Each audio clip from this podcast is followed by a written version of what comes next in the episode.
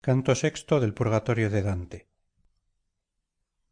Cuando los jugadores de la zara se dividen en dos bandos el que pierde se queda triste repitiendo las jugadas y aprendiendo entonces con sentimiento el modo de que debía haberse valido para ganar. Con el ganancioso se van los circunstantes. Uno por delante otro por detrás y otro por el lado procura hacerse presente al afortunado.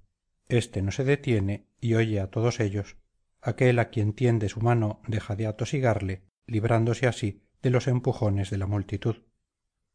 Así estaba yo en medio de aquella compacta muchedumbre de almas volviendo a uno y otro lado el rostro hasta que merced a mis promesas pude desprenderme de ellas.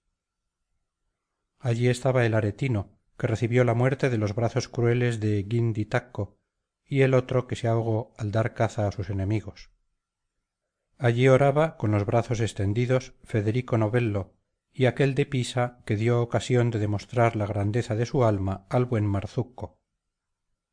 Vi al conde orso y a aquella alma separada de su cuerpo por hastío y por envidia como ella misma decía y no por sus faltas. A pedro de la brocha digo por lo que debe precaverse la princesa de brabante mientras esté en la tierra para evitar el verse colocada entre peores compañeros cuando me vi libre de todas aquellas sombras que rogaban para que otros rogasen por ellas a fin de abreviar el tiempo de su purificación empecé a decir. Parece que me niegas expresamente en algún texto oh luz que desvaneces mis dudas que la oración amortigua los decretos del cielo al paso que veo que esta gente insta para ello. Será pues vana su esperanza o es que no he comprendido bien el sentido de tus palabras a lo que me contestó. Lo que escribí es muy claro y la esperanza de ésos no se verá fallida si se examina con recto sentido.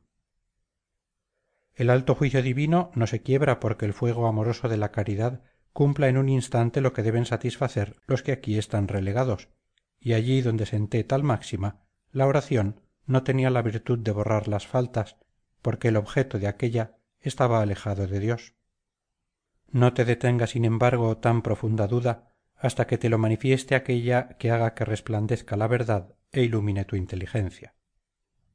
No sé si me entenderás. Hablo de beatriz a quien verás sobre la cumbre de este monte risueña y feliz.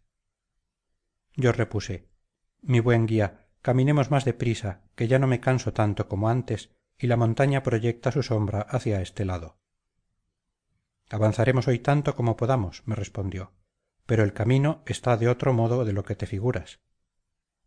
Antes que lleguemos arriba verás volver a aquel que ahora se oculta tras esta cuesta y cuyos rayos no rompes en este momento. Pero mira allí un alma que sentada y completamente sola dirige hacia nosotros sus miradas. Ella nos enseñará el camino más corto. Llegamos junto a ella y le dijimos oh alma lombarda cuán altanera y desdeñosa estabas y cuán noble y grave era el movimiento de tus ojos. Ella no nos decía cosa alguna pero dejaba que nos aproximásemos mirando únicamente como el león cuando reposa. Virgilio pues se le acercó rogándole que nos enseñase la subida más fácil pero no obtuvo respuesta preguntándonos en cambio acerca de nuestro país y de nuestra vida. Y al empezar mi guía a decir mantua aquella sombra que antes estaba como concentrada en sí misma se levantó hacia él desde el sitio en que se encontraba diciendo oh mantuano yo soy sordello de tu tierra y se abrazaron mutuamente. Ah italia esclava albergue de dolor nave sin timonel en medio de una gran tempestad no ya señora de provincias sino de burdeles. Al dulce nombre de su país natal aquella alma gentil se apresuró a festejar a su conciudadano al paso que tus vivos no saben estar sin guerra y se destrozan entre sí aquellos a quienes encierra una misma muralla y un mismo foso. Busca desgraciada en derredor de tus costas y después contempla en tu seno si alguna parte de ti misma goza de paz.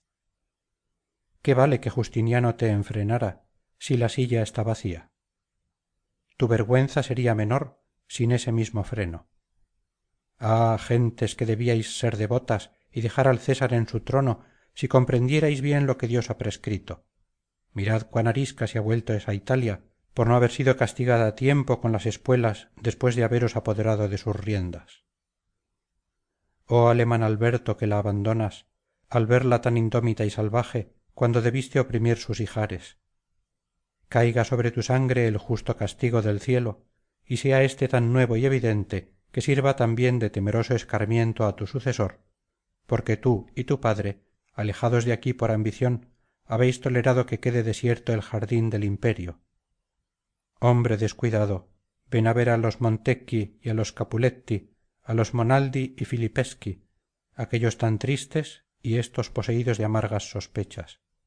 Ven cruel ven y mira la opresión de tus nobles y venga sus injurias y mira cuán seguro está santa fior. Ven a ver a tu roma que llora viuda sola y que de día y de noche exclama césar mío por qué no estás en mi compañía ven y contempla cuán grande es el amor de la gente y si nada de esto excita la piedad en tu corazón ven a avergonzarte de tu fama. Y séame lícito preguntarte oh sumo júpiter que fuiste crucificado por nosotros en la tierra. Están vueltos hacia otra parte tus justos ojos o es que nos vas preparando de este modo en lo profundo de tus pensamientos para recibir algún gran bien que no puede prever nuestra inteligencia. Porque la tierra de italia está llena de tiranos y el hombre más villano al ingresar en un partido se convierte en un marcelo. Florencia mía bien puedes estar satisfecha de esta digresión que no te alcanza merced a tu pueblo que tanto procura por ti. Hay muchos cuyo corazón es justo pero su justicia es tardía porque temen disparar el arco imprudentemente mas tu pueblo la tiene en la punta de sus labios. Muchos rehúsan los cargos públicos pero tu pueblo responde solícito sin necesidad de que le exciten. Yo los acepto. Alégrate pues qué motivo tienes para ello eres rica disfrutas tranquilidad tienes prudencia. Si digo la verdad claramente lo demuestra el resultado. Atenas y lacedemonia que hicieron las antiguas leyes y fueron tan civilizadas dieron un débil ejemplo de vivir bien comparadas contigo que dictas tan sutiles decretos que los que expides en octubre no llegan a mediados de noviembre. Cuántas veces en el tiempo a que alcanza la memoria has cambiado de leyes de monedas de oficios y de costumbres y renovado tus habitantes y si quieres recordarlo y ver la luz conocerás que eres semejante a aquella enferma que no encuentra posición que le cuadre sobre la pluma y procura hacer más llevadero su dolor dando continuas vueltas. Canto